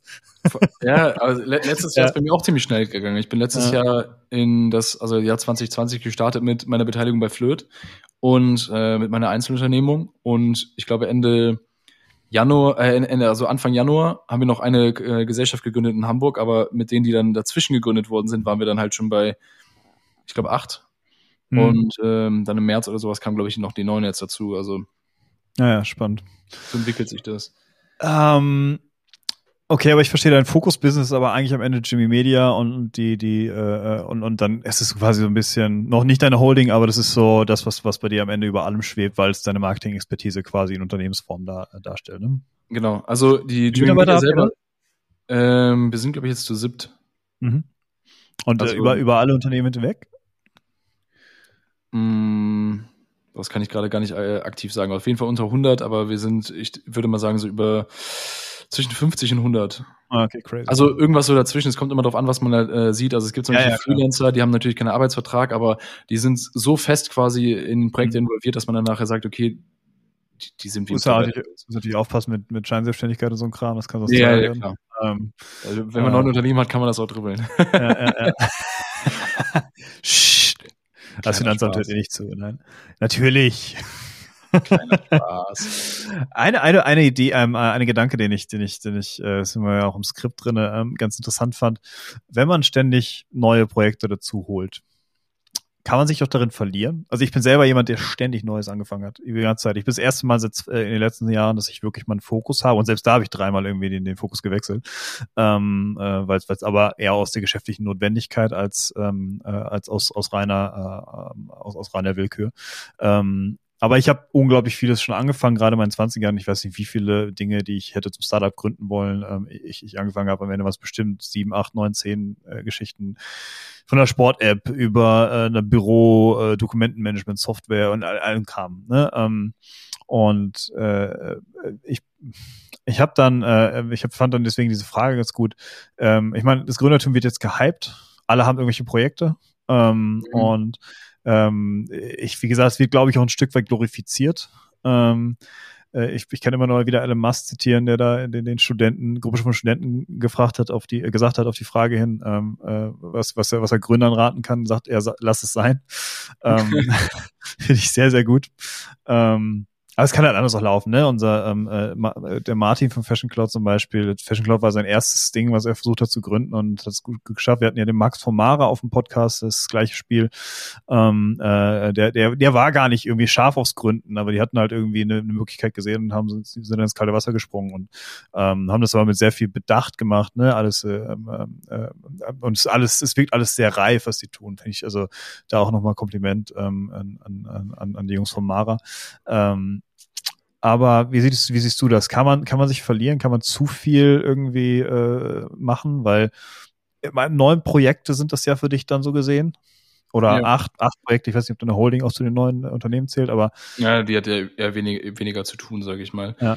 Ähm, also ich, ich kann den Ansatz grund, grundsätzlich komplett verstehen, also dass, dass sich auch viele, glaube ich, verlieren würden. Und ich glaube, bestimmt auch die eine oder andere Phase, wo ich das selber auch getan hat, also wo man ähm, wir haben vorhin ganz, ganz am Anfang über das Thema Struktur gesprochen. Mhm. Und ich glaube, das ist fast immer das Schwierigste, dass man sich selber auf dem richtigen Gleis quasi hält. Also, mhm. wenn du jetzt quasi sagst, ich mache jetzt Flöt, dann, dann musst du in dem Moment der Spirituosenhersteller quasi sein. Mhm. Und wenn du in anderen Unternehmen bist, dann musst du halt quasi wieder ins, äh, ins andere switchen. Also auch vom ähm, Gesetz her übrigens. Ne? Also wenn, wenn du Geschäftsführer oder in einer geschäftsführenden Position eines Unternehmens bist, bist du gesetzlich jetzt verpflichtet, im Interesse des Unternehmens zu handeln. Komplett. Ja? Und, ja. und ähm, das heißt halt auch, dass, wie du sagst, in, wenn du gerade im Flöt-Bereich unterwegs bist, bist du Flöt und dann äh, musst du in dem Moment auch Flöt die Entscheidung treffen und nicht für irgendwelche anderen Firmen, die du hast. Äh, und, also, und musst dann halt auch, auch die Augen offen halten, ne? Stichwort Compliance und Interessenskonflikte und so, ähm, dass das alles sauber bleibt. Ja. Also für, für mich ist, ist manchmal einfach so die Phase, also ich habe ich hab manchmal so Phasen, aber die kriege ich relativ schnell, glaube ich, in den Griff, wenn ich, wenn ich das selber merke, dass ich halt am Switchen bin zwischen den Projekten. Also ich bin quasi am Arbeiten gerade für Flöt und merke dann auf einmal, es kommt ein Anruf rein für, für Jimmy Media und ich gehe sofort ran. Dann merke ich, glaube ich, relativ schnell während des Telefonats schon eigentlich hätte ich gar nicht rangehen sollen, mhm. weil ich bin jetzt gerade in diesem Moment einfach nicht verfügbar für die Jimmy Media. Ja, und ja. das fällt, glaube ich, vielen, die in so Anfangspositionen sind, immer sehr, sehr schwer zu sagen, also einfach mal Nein zu sagen. So, weil ähm, viele haben immer das Gefühl, wenn sie nicht sofort quasi verfügbar sind für alles, dann, dann läuft irgendwas nicht richtig. Aber ich finde, genau dann läuft alles richtig, wenn du nicht immer verfügbar bist. Also wenn du mhm. dich quasi fokussierst auf ähm, genau ja, das Projekt, wo du jetzt gerade quasi tätig bist, ähm, funktioniert das, glaube ich, ganz gut. Ich habe das ganz viel äh, die letzten Wochen auch gehabt tatsächlich. Also exakt das, ähm, dass ich das Switchen. Äh, ja, ich, ich ständig, den ganzen Tag. Also ich habe jetzt gerade irgendwie sechs, sechs Themen, die ich gleichzeitig bearbeiten muss. Ähm, äh, teilweise die die die äh, interne Entwicklung, teilweise dann Kunden, dann äh, noch andere Kunden aus der Freelancerschaft. Dann ne, also ähm, äh, das ist war schon sehr viel.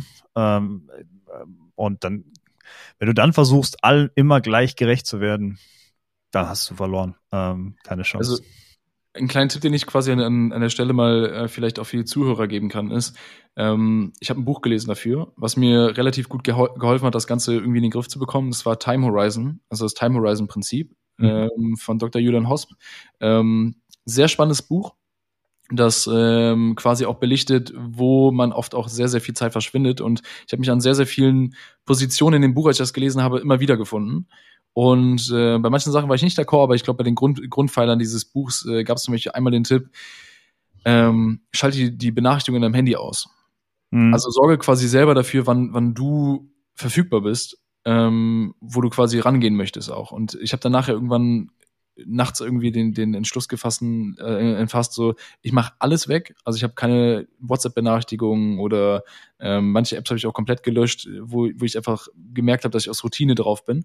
Und mhm. ähm, habe dadurch halt extrem viel Zeit auch für mich gewonnen. So, weil allein wenn man auf Instagram oder auf LinkedIn oder sowas mal ist und einfach nur am Surfen ist, weil man eigentlich gerade nichts zu tun hat, aber eigentlich hat man was zu tun, dann verschwendest du halt wichtige Zeit, die du halt machen könntest, um genau diesen sechs Unternehmen oder diesen sechs Aufgaben, die du jetzt zum Beispiel hättest, gerecht zu werden. Und, ja, absolut. Ähm, das ist halt man muss, muss, man muss dazu sagen, wenn du sich zu sehr, zu sehr wirklich in Zeitoptimierung und den ganzen Kram irgendwie äh, reinfuchst, und äh, also ich für meinen Teil zumindest brauche ab und zu auch einfach mal, ich muss einfach mal nichts tun, äh, habe ich festgestellt. Ne? Also einfach auch mal zumindest einen Tag oder einen halben Tag. Lass es einen halben Tag sein.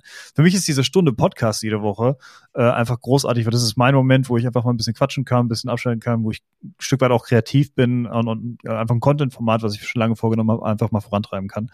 Ähm, ähm, und, und einfach mal auszubrechen aus diesem ständigen äh, Hamsterrad. Ähm, ja, ich, ein Stück weit, mich, mich hat es neulich immer gefragt, ähm, äh, wie schaffst du das alles? Ich habe gesagt, gar nicht. ähm, und äh, ähm, es ist einfach so, es bleibt unglaublich viel liegen, du musst Dinge verschieben, du musst Dinge um, umorganisieren. Ähm, was mir persönlich, glaube ich, ganz gut gelingt, ist aber die Ruhe zu bewahren und mich nicht zu sehr ähm, stressen zu lassen. Aber ich habe auch schon sehr viele Nachtschichten. Also gerade auch jetzt in den letzten Wochen mhm. wieder. Ich habe ein paar Deadlines gehabt, die ich irgendwie anhalten musste und äh, die kamen alle gleichzeitig und dann sitzt du dann da und denkst du dir, okay, wo fange ich an? Ich habe das auch manchmal, dass ich irgendwie so viel zu tun habe, dass ich mit gar nichts anfange. Also ähm, einfach weil die so Liste, ist davon. Ja, aber die Liste einfach so lang ist und du weißt halt nicht, was nimmst du zuerst, weil alles mehr oder weniger gleich wichtig ist. Ähm, und äh, ich habe mal in den letzten Wochen gelernt, mich da so äh, mal auch mal einfach ein paar Tage durchzubeißen und wirklich, wirklich mich darauf zu konzentrieren, Dinge abzuhaken und nicht nur alles ein bisschen zu machen, sondern dann wirklich fokussiert. Ne, zack, heute mache ich das, fertig. Ähm, und äh, ich werde auch das, das frühe Aufstehen muss ich auch wieder einführen, glaube ich. Ähm, das ist aber, ein kompletter Gamechanger. Also ja, das Aufstehen. Boah, und morgens halt, wie du sagst, Ruhe hast, ne? Ja, morgens bis, äh, klingelt dein Handy definitiv nicht. Also niemand ja. möchte was von dir in den meisten Fällen, außer ein Kunde von mir, der auch früh aufsteht. Also mit dem habe ich auch schon ja. einmal um 5.15 Uhr, glaube ich, telefoniert. Also auch äh, 5.15 Uhr, das ist, das, das ist unverschämt.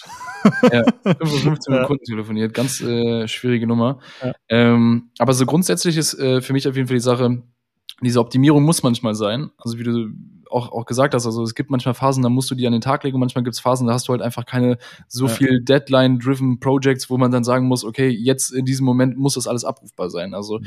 ich habe es auch ganz äh, lange Zeit gehabt, dass ich gar nicht abschalten konnte. Also wirklich, ich hatte gar kein Wochenende. Ich war am Wochenende, selbst wenn ich nichts zu tun hatte, was erledigt werden musste, mhm. als Selbstständiger hat man immer was zu erledigen. Also man ja. kann immer was erledigen. Und ähm, ich glaube, bevor ich irgendwie jetzt auch ähm, Januar so bei der Jimmy Media die erste Festanstellung und sowas auch eingestellt habe. Also wir haben, wir haben vorher nur mit ähm, äh, geringfügig Beschäftigten mhm. gearbeitet und dann haben wir quasi im Januar die erste Festanstellung gemacht. Legitimer Weg für ein Start Startup, ne? Also ja, äh, hol, hol, hol, ich habe meine, meine Werkstudenten sind so unglaublich äh, ähm, und, und liefern so unglaubliche Arbeit ab.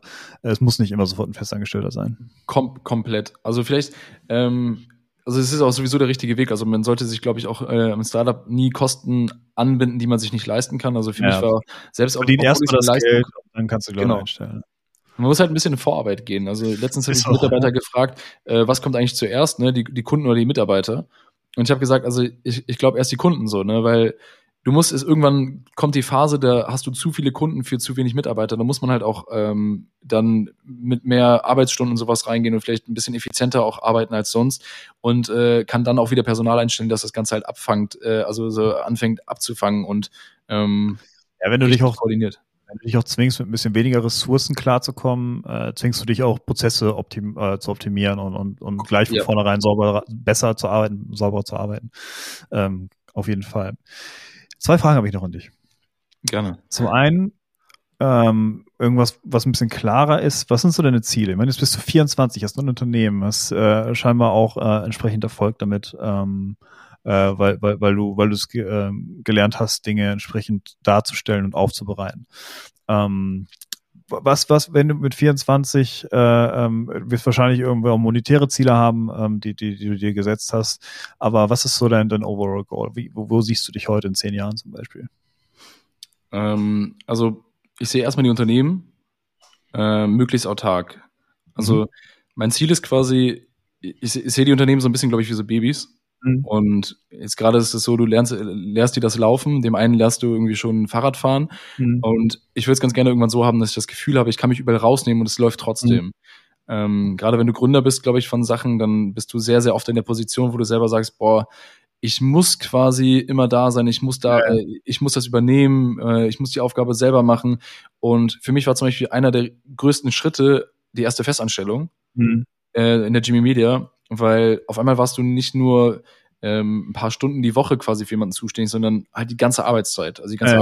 Und ähm, wenn ich das Gefühl habe, die Person, glaube ich, gut anleiten zu können und ein guter Chef zu sein und gegebenenfalls auch äh, diese Person irgendwann zu einer Führungskraft zu machen mhm. und ähm, dafür zu sorgen, dass ich mich aus dem Unternehmen mal rausnehmen kann und auch ähm, mal zwei Wochen Urlaub machen zu können. Weil das Gefühl habe ich, glaube ich, bis heute immer noch äh, nur sehr, sehr schwer, dass ich mal sagen kann, ich nehme mich zwei Wochen raus und es ja, läuft trotzdem. Das auch noch sechs Jahre Zeit für das Gefühl, ganz ehrlich.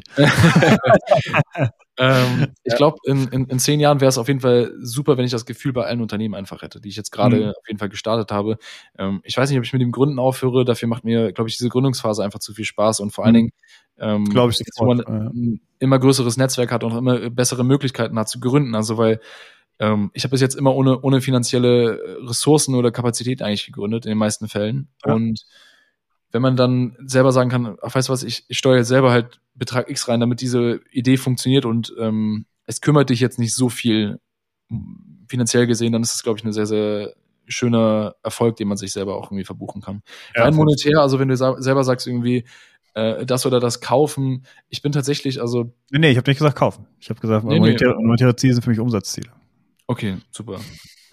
Äh, tatsächlich keine, keine konkreten. Also es ist vom Unternehmen natürlich auch abhängig. Also wenn mhm. die ganzen äh, Strukturen einfach ihre Ziele quasi selber erreichen, ist super.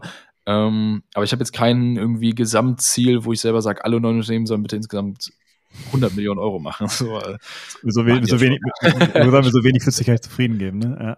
Ja. Ah, nee. cool.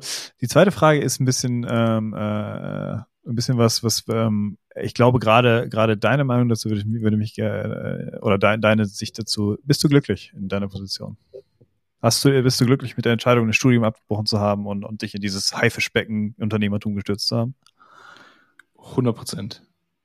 Also ich, ich, ich habe es am Anfang mal erwähnt, ich bin immer immer Freigeist gewesen und ich habe während meiner Schullaufbahn gemacht, was ich möchte und bin damit manchmal auf die Schnauze gefallen, aber irgendwie bin ich mir immer, was das angeht, relativ treu geblieben. Ich habe mir selber irgendwie so geschworen, ich, also als ich mein Studium abgebrochen habe, ich, ich muss das eigentlich niemandem vorzeigen, dass ich äh, ein bestimmtes Examen irgendwie bestanden habe und das äh, war auch bis heute so, glücklicherweise ich will gar nicht glorifizieren, dass man sein Studium abbricht. Das ist auch ganz, ganz wichtig. Den Appell möchte ich auch mitgeben. Also jeder, der gerade in einem Studium ist, macht höchstwahrscheinlich das Richtige. Ich habe mich da halt einfach nicht wohlgefühlt und das war halt einfach nicht meine Heimat. Und ich glaube, wenn man äh, für sich Heimat findet in dem, was man macht, dann ist man, glaube ich, auf dem richtigen Weg. Und äh, selber bin ich mit meiner aktuellen Situation und mit, mit den Entscheidungen, die ich getroffen habe, sehr, sehr glücklich. Es gibt bestimmt immer, äh, immer Dinge, wo man selber sagt, boah, das hätte ich anders gelöst oder jetzt im Nachhinein hätte ich, hätte ich Dinge anders gemacht. Ähm, auch manchmal so privater Natur, also kann man ja auch mal drüber sprechen, ist, glaube ich, auch nicht äh, ganz unwichtig, weil wir haben jetzt gerade sehr, sehr viel über das Finanzielle gesprochen so und äh, über die Gründungsgeschichte und über die berufliche Sicht.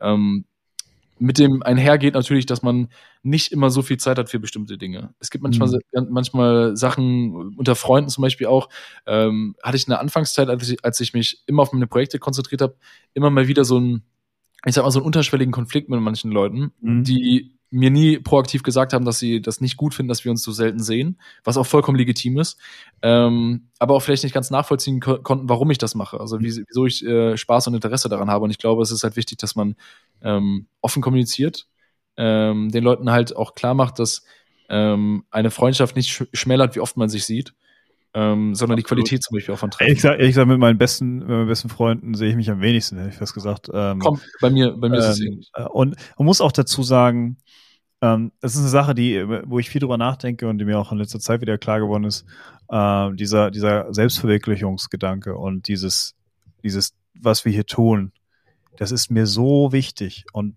da äh, ähm, eigentlich gibt es nicht wirklich viel auf dieser Welt, was wichtiger ist.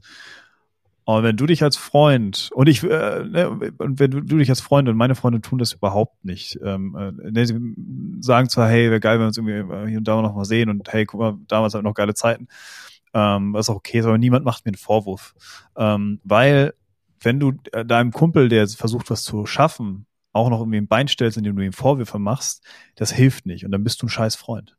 Ähm, und äh, äh in, in, weil in dem Moment ähm, ähm einfach ähm, auch mal das Verständnis äh, aufbringen und vor allen Dingen sich als Freund auch nicht zu wichtig nehmen.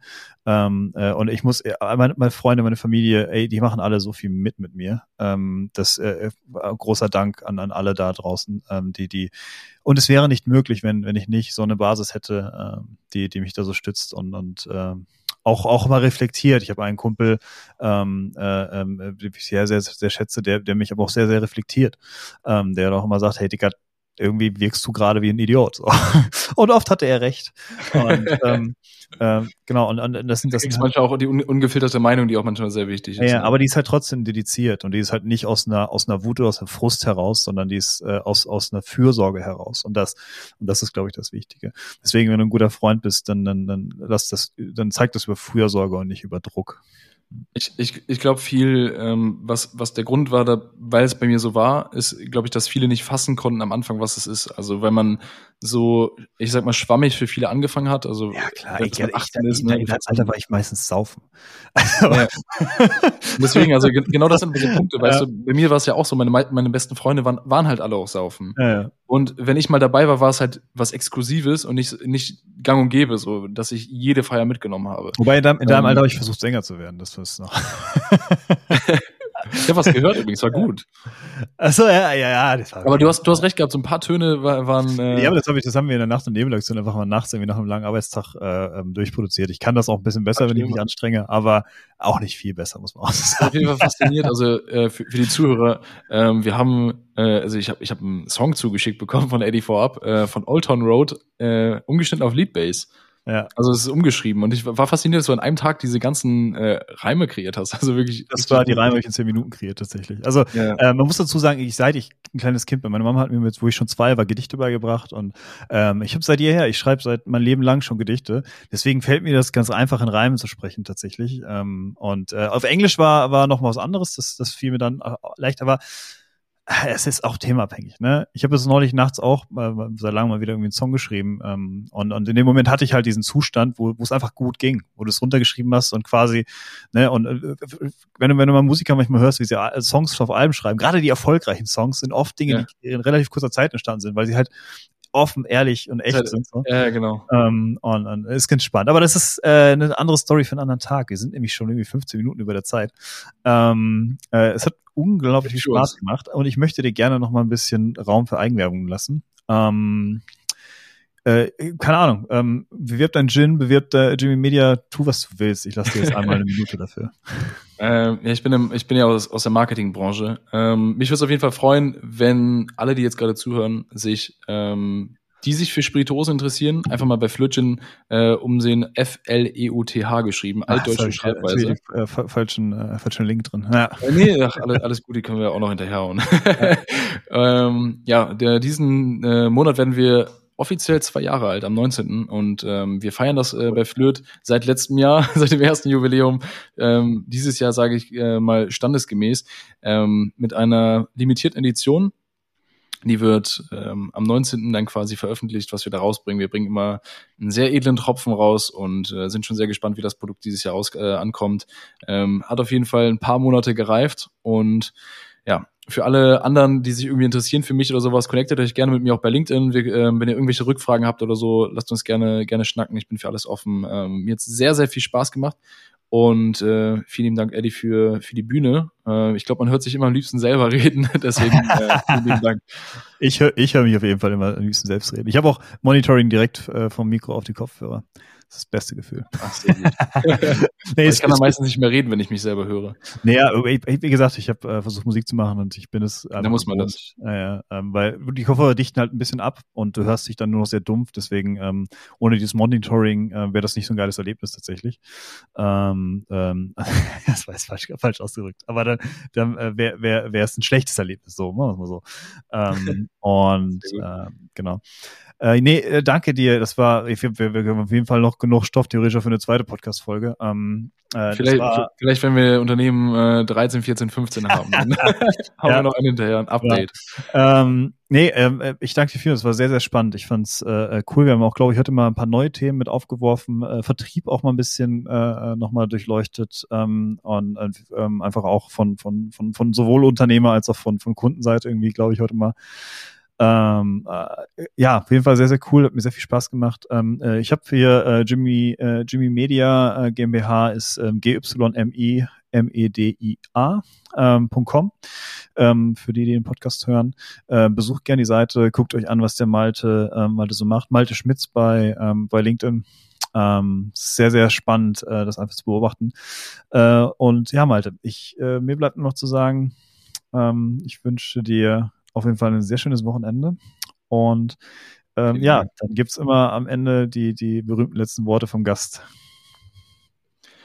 Ja, Leute, äh, mir hat es auf jeden Fall sehr, sehr viel Spaß gemacht. Ähm, ich würde sogar noch eine kleine Minisache erwähnen. Ähm, Eddie macht das meistens immer so, dass er allen seinen Podcast-Gästen ein Mikrofon zusendet. Ähm, und das war bei mir tatsächlich gar nicht nötig weil ich selber auch einen Podcast habe. Vielleicht auch nochmal ganz, ganz cool. Ähm, da lernt ihr mich nochmal von einer anderen Seite kennen. Da sprechen wir viel über irgendwelche Alltagsprobleme und man lernt mich, glaube ich, selber sehr persönlich kennen. Ähm, Behind the Scenes ist der Podcast. Da werde ich natürlich auch äh, morgen in der Folge, die wir aufnehmen, die am Montag rauskommt, auch äh, über mein Erlebnis heute hier sprechen. Und ähm, ja, Behind the Scenes ist auf allen Kanälen quasi äh, live, die es so für Podcasts gibt. Und dann hören wir es vielleicht auch noch da. Sehr, sehr, sehr, sehr cool. Ähm, ja, von mir übrigens behind the scenes. Nächste Woche ähm, äh, werden wir darüber sprechen, wie wir einen YouTube-Channel erstellen. Ähm, und haben da jemanden, der, der das schon sehr erfolgreich tut als Gast. Und ähm, ja, ich freue mich äh, drauf, euch nächste Woche da mal ein paar Insights zu geben, äh, wie es so um die Content Creator in Deutschland steht und wie ein Content Creator auch international erfolgreich sein kann, äh, obwohl er gar nicht aus äh, international kommt, sondern aus Deutschland. in dem Sinne, Leute. Ähm, äh, äh, äh, ja, habt ein ganz schönes Wochenende ähm, äh, genießt die Tage und äh, hoffentlich auch das Wetter. Ich weiß gar nicht, wie, wie es wird am Wochenende. Ähm, und es ähm, wird 26 Grad am Sonntag. Boah, ja, ja, hier auch 24. Wir sind ja nicht so weit weg voneinander. Ähm, ja. ja. bin gespannt. Auf jeden Fall, ähm, ja, genießt, genießt das Wetter, geht raus. Ähm, äh, Im Rahmen der Corona-Regeln natürlich. Und wir hören und sehen uns dann nächste Woche. Ciao, ciao. Ciao.